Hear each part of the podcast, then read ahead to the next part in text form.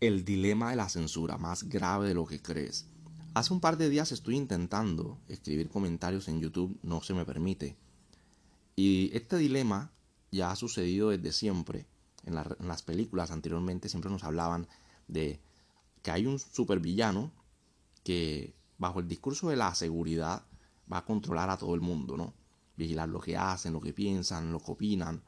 Y el que no está alineado a los intereses, a las ideologías de este gobierno político, de esta estructura, eh, de esta estructura, llamémosla dictatorial, será censurado, asesinado, desterrado, ¿no? Ostracismo que llaman.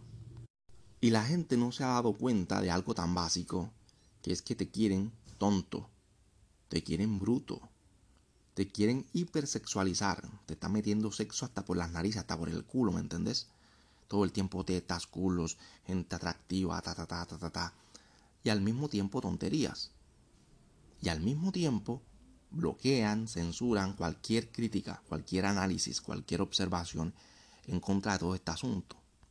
Por supuesto que se filtran videos de opinión y todo eso, pero es una minoría, minoría, estamos hablando del 0,0001% contra un 99% de contenido basura.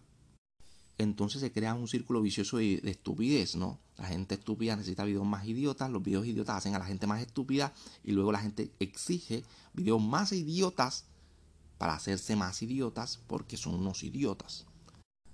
Es una guerra perdida, es una lobotización eh, sistemática a nivel mundial.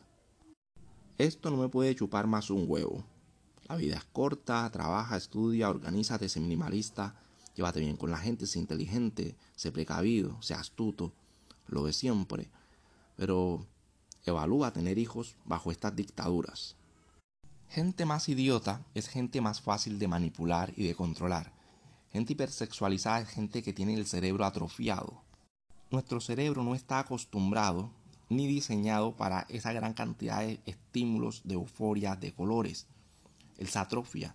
Si tú le metes a un niñito, a un bebé, a estos peladitos ahora que se educan con teléfonos y con televisión 24 horas al día, pues tú vas a dañar su cerebro. Y tenemos como resultado a todos estos niñatos. Un niño y el desarrollo de una persona en general es más saludable cuando vive normal, juega en la calle, juega con la tierra, comparte con los niños, socializa, se raspa, se cae, corre. Él se, tiene un desarrollo natural. Una persona, un niño que se educa 12 horas, 16 horas al día, pegado a un teléfono. Es más, se van a dormir con el teléfono viendo videitos de entretenimiento, colores. Tu cerebro se atrofia a de pornografía, a de colores, a de entretenimiento. Tu cerebro se atrofia.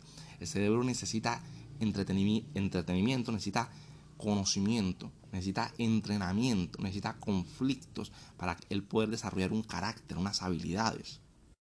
Aprender a resolver problemas y a tener el carácter y la fortaleza para, para sostenerlos, para enfrentarlos.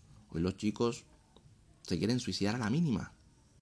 Y el sistema, sea un algoritmo, sea una inteligencia artificial encargada de la censura, va a ser cada vez peor. Vamos a llegar a un punto, como de hecho ya está en China, que es, ah, tú estás en contra del sistema, nunca vuelves a usar internet en tu vida. Ostracismo total. Ah, quieres conectarte, quieres enchufarte a la Matrix, listo, deja tu huella, deja tu cara, coloca tu cuenta bancaria, coloca toda tu información, vamos a identificarte si estás en, en nuestros datos. Ah, no, tú eres un rebelde, bloqueado. Estamos dándole tu ubicación a una patrulla para que vaya a darte una paliza, para que reflexiones sobre tus pensamientos fascistas.